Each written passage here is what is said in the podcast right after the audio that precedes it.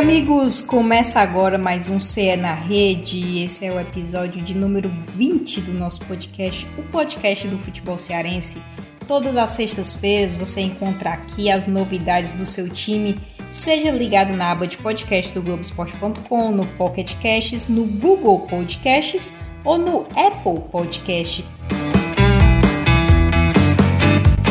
Bora lá, tem muita coisa aqui. A gente tem até convidado muito especial, já já eu digo quem é. Hoje a gente está em mais um programa diferente por conta do novo coronavírus. Eu tô com Beatriz Carvalho do Globoesporte.com, ela que já é sócia aqui. Oi Thaís, oi para você que está acompanhando o Cé na Rede. Muito bom dia, boa tarde, boa noite, seja qual for a hora que você estiver ouvindo o nosso podcast. É, fico muito feliz de estar aqui mais uma vez. Continuamos, infelizmente, de quarentena, né? Mas é importante se manter em casa. Eu tô na minha casa, a Thaís tá na dela, como ela falou. E é isso. E a gente continua produzindo conteúdo lá no globesport.com.br e aqui também batendo um papo nesse podcast que a gente gosta tanto de fazer, né, Thaís? Muito obrigada mais uma vez pelo convite. Convite assim, né? Já posso me considerar titular. Já tô sempre aqui e é sempre muito bacana. Hoje a gente vai ter a participação especial do Paulo Vinícius Coelho, nosso querido PVC. Muito obrigada, PVC, é uma honra muito grande. Muito obrigada por topar estar aqui com a gente e também um prazer receber aqui Tom Alexandrino, que sempre faz o tom tático no nosso site, quinta-feira, meio-dia. Obrigada, Tom, e para explicar, a gente está cada um nas suas casas, tomando todos os cuidados Lembrem-se de ficar em casa, lavar as mãos, usar álcool gel, distância de 2 metros para outras pessoas, porque essa é uma doença muito séria e a gente precisa se cuidar e cuidar de quem a gente ama. O futebol cearense está parado por conta do novo coronavírus, mas Ceará e Fortaleza deram um bom exemplo, foram os primeiros clubes é, da Série A a chegarem a um acordo com elenco e funcionários e um pensamento só para os dois, não demitir os funcionários. O PVC está acompanhando essa questão em âmbito nacional e topou falar com a gente. Muito obrigada, PVC. Bom, Ceará e Fortaleza foram dois dos primeiros clubes do Brasil, junto com o Atlético, a anunciar os cortes de aproximadamente 25%. O Ceará vai cortar menos do que isso, vai cortar 10% de salários a partir do fim das férias coletivas, né? Ou seja, tá todo mundo tentando pagar o vencimento de março que vence no quinto dia útil de abril. E, e depois tem o pagamento das férias, que os clubes podem tirar o direito de imagem, porque nas férias não se paga direito de imagem, não tem imagem nas férias. Então você, na maior parte dos contratos, passa a pagar 60%, 40% são muitos, em muitos contratos, direitos de imagem. E aí tenta pagar o próximo salário. A questão dos sócios torcedores é uma coisa importante, porque ninguém tem certeza de como é que as torcidas vão fazer, se elas vão se mobilizar ou se elas vão se desmobilizar. Se elas vão se mobilizar para tentar manter os pagamentos, porque é o momento de crise do clube e tentar ajudar que o clube se mantenha, ou se elas vão deixar de pagar por uma razão clara e justa. Se você não recebe seu salário, você corta a sua despesa. Tem um outro ponto, né? Esse é o ponto mais justo. Tem outro ponto, o torcedor que não tem jogo para ir, não precisa pagar o plano de sócio que lhe dá como maior benefício o ingresso. Essa é uma maneira de ver. Mas a gente só vai saber disso à medida que o mês de abril for passando. Cada clube vai ter que entender onde vai manter o que vai conseguir manter e o que vai perder de receita. E aí é que vai entender o tamanho do buraco depois das férias coletivas. Mais concreto hoje é saber que as férias vão acontecer, porque é o jeito, parar o futebol enquanto não tem futebol e ganhar um fôlego para lá na frente ter futebol para eventualmente ultrapassar o mês de dezembro e a temporada invadir janeiro, invadir fevereiro até eventualmente, porque não precisa ter férias em dezembro. As férias estão sendo gozadas agora, pelo menos 20 desses 30 dias inicialmente. Paulo Vinícius Coelho, o PVC, aqui do Rio Rio de Janeiro. Muito obrigada mais uma vez, é uma honra para a gente ter você aqui. No caso do Fortaleza, o elenco topou reduzir parte dos salários, assim como a diretoria que é remunerada. Eu vou detalhar aqui. O salário do elenco de março, que será pago em abril, terá um abatimento de 25% a ser pago depois. O salário de abril, eles renunciaram 10% em definitivo e mais 15% para pagar depois. A diretoria também está abrindo mão do salário, os executivos do clube abriram mão de 15%, foi uma renúncia definitiva enquanto durar esse problema da pandemia.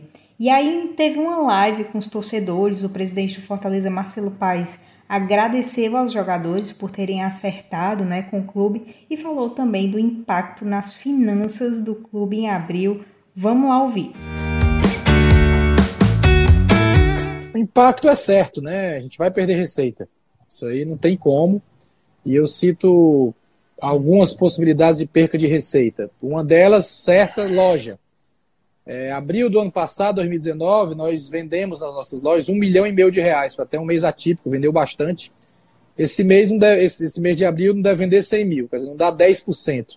Só aí você tira um milhão e quatrocentos de prejuízo praticamente, só com venda de loja no mês de abril. Fora que março também diminuiu muito a venda nos últimos dias, já foi prejuízo. Então vamos botar aí só aí 1 milhão e 800, 1 milhão e 900 e o clube deixa de faturar.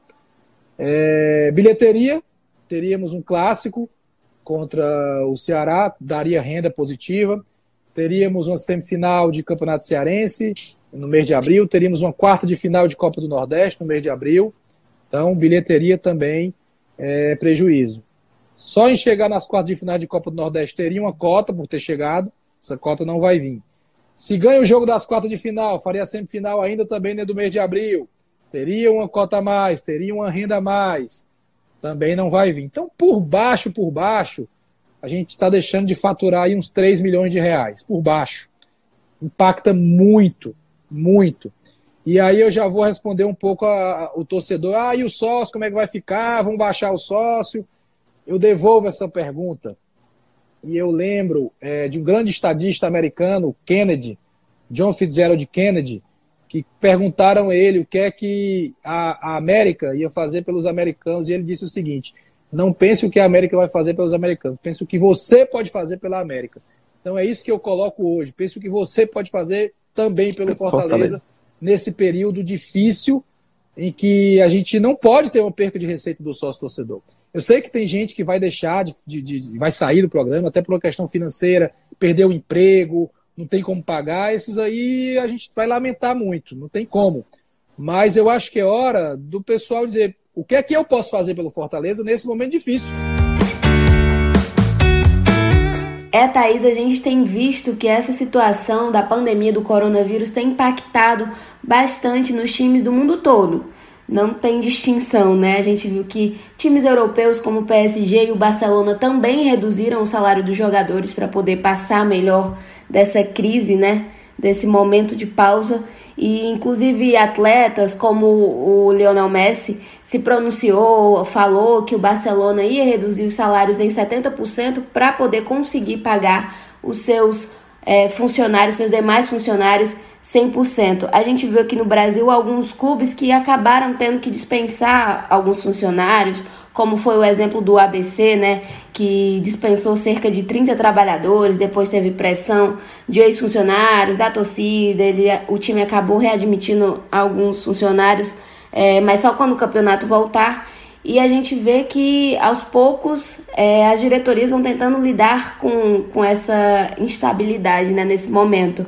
Tem toda essa questão dos funcionários, de quando será que o estadual voltará. A gente vê muitos times também que o estadual, que a preparação maior é para o estadual, que é, vinha focado bastante nessa, nessa disputa, como foi o caso do Santo André, a gente viu inclusive uma matéria sobre isso no Esporte Espetacular, que o time tinha preparado, tinha contratado jogadores com um contrato até abril, até o final de abril, se não me engano.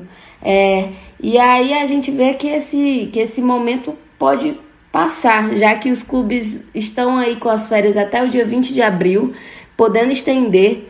A gente não sabe ainda ao certo quando deve passar esse momento de quarentena, quando deve haver aquela queda, aquela baixa é, na, na transmissão do vírus, enfim. E aí fica aquela questão. Pela data prevista, o Santo André vai ter mais ou menos quatro jogadores que ainda terão contrato com o time e vai ter que disputar um estadual. Imagina só que loucura, né? Mas falando de Ceará, é, o Ceará também fez o acordo com os jogadores, mas a pedido dos próprios atletas ele não divulgou as porcentagens. A gente fez a matéria lá no Globoesporte.com mas aí o clube pediu para não divulgar essa informação, né, de quanto deve ser pago. É, mas o time também manteve essa meta de não demitir os funcionários. E aí, se a gente juntar Ceará e Fortaleza, são cerca de 500 funcionários que vão manter seus empregos. É, os dois clubes deram férias de 20 até 20 de abril ao elenco, como eu falei, e aí tem essa possibilidade né, de ir até o dia 30.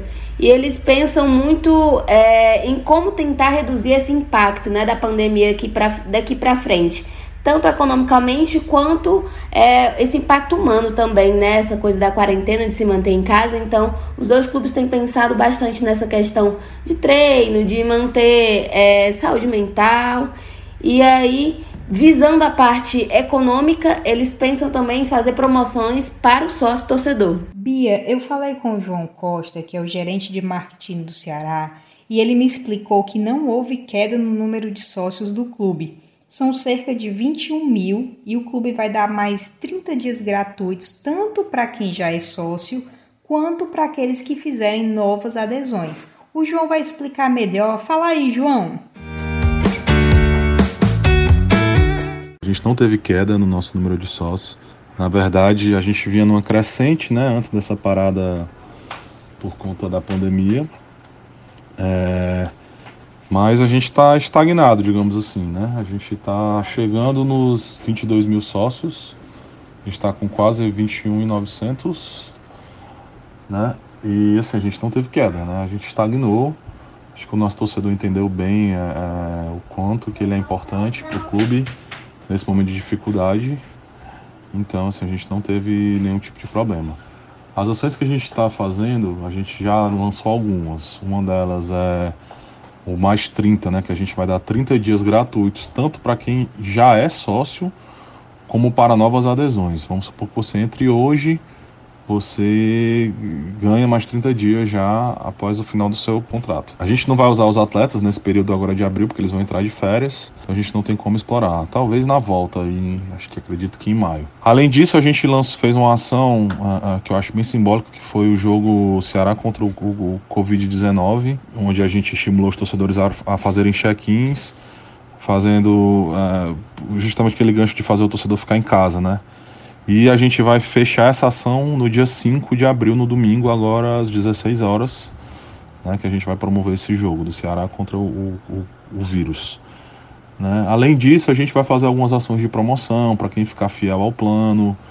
É, a gente vai sortear brinde, produtos. A gente vai lançar um, um clube de vantagens. O torcedor vai ter desconto na compra de produto, produtos de diversas marcas, produtos é, de primeira linha, eletrodoméstico, essas coisas. É isso aí, muito obrigada, João. E Thaís, o Fortaleza também lançou o número do sócio e em março o clube teve uma grata surpresa. Isso porque teve um bom número de adesões, foram 2.937, quase o mesmo número de março de 2019. Isso aí representa um crescimento de 20% em relação a fevereiro de 2020. E agora a gente escuta o gestor do sócio torcedor do Fortaleza, Gigliane Maia. Olá a todos, estou aqui hoje para fazer um balanço do mês de março de 2020, esse mês que foi tão atípico é, em função da problemática do coronavírus. No geral, nós tivemos um bom número de adesões, no total de 2.937 adesões. Esse número é praticamente o mesmo de março de 2019 e ele também representa um crescimento de 20% em relação a fevereiro de 2020. Claro que nós esperávamos um crescimento maior, algo em torno de 30%, em função dos números que o sócio vinha apresentando, de sempre serem crescentes. Mesmo não atingindo esse crescimento esperado, na nossa análise, os números foram expressivos, nossa torcida realmente chegou junto. Esses bons números foram impactados pela promoção Mulher, que concede 50% de desconto nas adesões de mulheres ao plano do sócio torcedor. Tá? Essa promoção se encerrou no dia 31 de março. Em abril, nós temos duas ótimas oportunidades. Os valores dos planos Leão Fiel e Leão do Interior eles voltam ao preço de 2019, ou seja, R$ 54,90 para o leão fiel e R$ 34,90 para o leão de, do interior.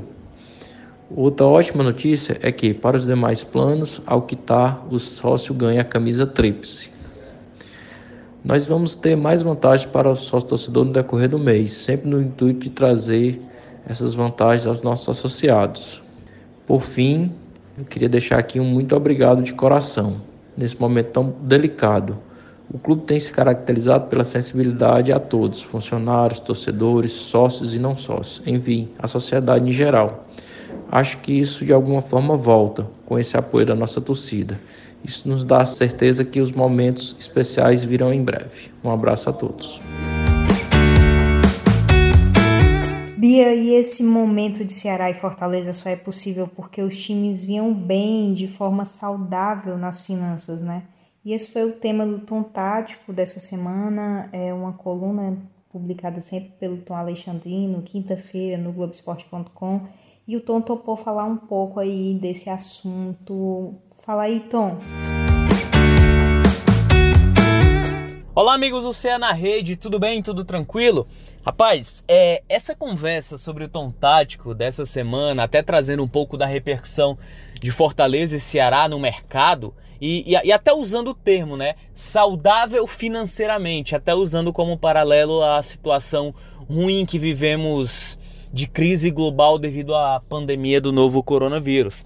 Fortaleza e Ceará, entre os 20 clubes da Série A, foram um dos primeiros a chegar a chegarem, né, a um acordo de salários com atletas e funcionários. Então isso tem um significado muito forte. Enquanto outras equipes ainda nesse momento estão com dificuldade de chegar a um acordo, até pelo fato de existirem salários atrasados, Fortaleza e Ceará teve uma facilidade, uma tranquilidade para chegar a um acordo com jogadores, funcionários do clube que trazem alguns significados. Que significados imediatamente a gente pode enxergar?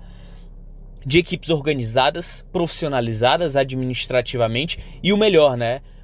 saudável financeiramente. O que significa esse termo saúde financeira? Ela está ligada diretamente, amigos, o Cena Rede que está nos ouvindo nesse momento, ela está ligada diretamente às contas dos clubes. Por exemplo, o Ceará teve uma receita para essa temporada de mais de 50 milhões. Então, todo esse suporte, todo esse aparato, mesmo com a queda de algumas receitas de sócio torcedor, Fortaleza e Ceará buscam fazer promoções em relação ao sócio para manter essa essa garantia financeira para auxiliar, isso representa que Fortaleza e Ceará eles têm um contingente financeiro muito forte para se suportar pelos próximos dois meses, no mínimo, três, no máximo, quem sabe. Aí depois a gente vai ter que fazer é, uma análise mais trabalhada.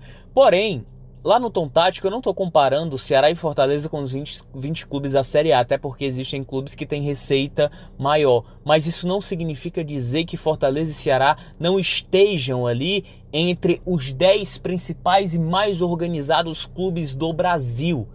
Não é a quantidade de dinheiro que você recebe que define a sua organização e a sua profissionalização. É o que você faz com aquele dinheiro.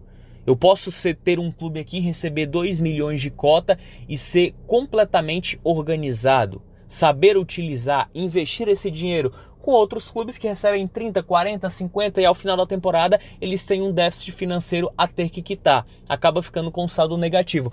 Só que a comparação que eu faço lá, amigos, é muito mais em função ao que já foram Fortaleza e Ceará. Vamos relembrar aqui, são dois clubes centenários. Até alcançar essa marca, Fortaleza e Ceará viveram problemas frequentes com dívidas trabalhistas incalculáveis que foram feitas por outras gestões nos anos 2000, nos anos 90. Então, a atual diretoria de Ceará e Fortaleza carregaram essa herança durante um bom tempo. Fortaleza e Ceará vivem um momento completamente diferente. E eu quero fazer um comparativo de que resultado é diferente de organização.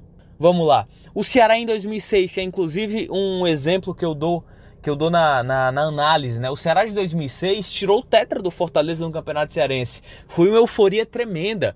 Foi uma motivação absurda para chegar no Campeonato Brasileiro da Série B. Só que na Série B o Ceará lutou contra o rebaixamento. E aí na saída da gestão Eugênio Rabelo para chegar a Evandro Leitão, havia muitos problemas, muitas dívidas muitas situações a serem resolvidas com o elenco. Então, as glórias, aliado a gestões ruins, elas são passageiras. Vamos pensar, Fortaleza sobe para a Série A em 2002, disputa a Série A de 2003, quase consegue fugir do rebaixamento. Fortaleza foi uma das melhores médias de público e de arrecadação da Série A.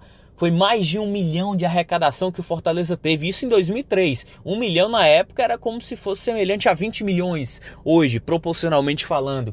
Quando Fortaleza foi rebaixado, quando foram fazer as contas na época a gestão do Jorge Mota, Fortaleza tinha uma dívida de mais de um milhão de reais. Como assim? Então não adianta as glórias no campo não acompanharem a evolução dentro da administração profissional. É mais ou menos esse comparativo que eu fiz. Ceará e Fortaleza, na década de 90, faziam muitas contratações de pacotões de reforços com seis, oito jogadores que vinham do futebol paulista, poucos rendiam. Já chegou aqui a época de medalhões. Em 2006, Fortaleza contratou Galeano, Preto Casagrande, jogadores que não tiveram nenhum tipo de rendimento dentro de campo. Em 2011, o Ceará também trouxe medalhões na época, Júnior Pipoca, Yarley. Foi na época que, que até o Oswaldo despontou mais. Enfim, esses atletas eles não deram o retorno profissional imediato de resultados dentro de campo. Então é mais ou menos isso. É um conceito que às vezes é difícil de entender. O torcedor ele muitas vezes ele só vislumbra o resultado. Quantas vezes nós não ouvimos e vimos em redes sociais torcedor, ah, presidente, até do Ceará mesmo, eu lá quero saber de cozinha, eu quero é contratação, eu quero é jogador de qualidade, eu quero é título, mas é justamente por isso. Administrações que prezaram primeiramente a organização, a estruturação, ao trabalho de categorias de base. Se o Ceará chegou a esse patamar, foi porque teve que fazer aquele congelamento de investimento no time dentro de campo para se manter equilibrado. Fortaleza, da mesma forma, cresceu a passos largos, mas sempre com organização, sem loucuras financeiras, se endividando para contratar jogadores porque precisava dar uma resposta imediata dentro de campo. Então, o cenário ele é muito positivo para Ceará e Fortaleza. E eu deixo aqui um detalhe: com esse tipo de administração a médio, longo prazo, as glórias dentro de campo em competições maiores, ela será só questão de tempo para acontecer, tá bom? Grande abraço. Valeu, Tonzinho. Enquanto Ceará e Fortaleza passam por isso, presidentes de Guarani de Sobral, Atlético Cearense, Calcaia, Pacajus e Ferroviário assinaram um documento né, para a CBF. Eles querem 75 mil reais em três meses para evitar falência esse conteúdo está no Globoesporte.com também. A situação é bem, é, no caso emergencial. É triste ver esse momento, né, Bia? É, Thaís, é uma situação bem triste e complicada para esses times menores, né? Se o panorama já é ruim para os times maiores, que contam com cota de televisão, bilheteria, diversas fontes de renda aí, é, e dessa forma ter uma receita bem maior, né? Imagina para o time menor que tem como principal competição o campeonato estadual. São 523 times disputando apenas competições estaduais. Isso que dura mais ou menos 3 ou a 4 meses por ano, né? E isso aí ocupa cerca de 25 mil profissionais. É muita gente, né? Dependendo desse campeonato especificamente. E aí, aqui no Ceará, a gente tem poucas equipes que vão disputar outros campeonatos, campeonatos brasileiros. A gente tem o Ceará, o Fortaleza, o Ferroviário, Floresta e Guarani de Sobral. E aí, dentro desse, desse número de times, a gente já tem uma situação bastante complicada que é a do Guarani de Sobral, que já dispensou os jogadores, né? E aí, como é que fica? Eles falaram, a diretoria falou que chama de volta assim que, que decidirem. Mas aí é uma situação complicada porque ainda tem Série D para disputar, tem toda a questão da estrutura e se esses jogadores assinarem contra o time, não sei se acontecer alguma coisa, fica uma grande questão. É, os dirigentes vão tentando resolver como dá. É, existem bastante compromissos a cumprir, né? A questão dos contratos. É, e aí eles vão tentando um malabarismo mesmo. E essa pode ser uma opção, é, essa ajuda pode ser uma opção é, bastante proveitosa para esses times que realmente não vão ter como se manter. Isso tem sido bastante complicado. E aí também tem a questão de não saber o que, é que vai acontecer com o estadual. Quando é que vai voltar? Como eu falei no início, tem time, não daqui, né? Mas tem time aqui também, que tem contrato com o jogador só até final de abril. E aí o estadual volta faz o quê? É, tem jogador que já está acertado contra o time para outra data. E aí fica sem o jogador. Então vai ter que ser um grande malabarismo. E essa pode ser uma opção bastante viável. Até porque é, o campeonato estadual também serve muito de vitrine para os jogadores, para o clube, né? Para atrair patrocinadores para conseguir emprestar jogador, enfim, diversas coisas. Então é uma perda muito grande e esses clubes menores vão precisar de todo o apoio possível. Vamos seguir acompanhando tudo dos nossos clubes cearenses, todos os detalhes estão no globesport.com.br. Muito obrigada pela companhia de vocês, pela audiência. Vamos seguir juntos aí, se cuidando. Muito obrigada, Bia. Imagina, Thaís, para mim é um prazer enorme estar aqui falando sobre esse assunto que ainda tem tanta coisa a definir, né? Ainda tem tanta coisa para ser definida nesse momento. E a gente vem trazendo as atualizações lá no globesport.com.br. Cola lá nesse momento de quarentena, fica lá atualizando a página que sempre tem coisa nova. E muito obrigada a você que ouviu, que está sempre aqui com a gente ouvindo e acompanhando. Um beijo e até o próximo programa. Esse podcast ele tem a edição de áudio de Raíssa Martins, a edição de conteúdo é minha, a produção também, eu e Beatriz estamos juntos nessa, coordenação do Rafael Barros e gerência de André Amaral. Até a próxima, pessoal. Vamos em frente. Beijo.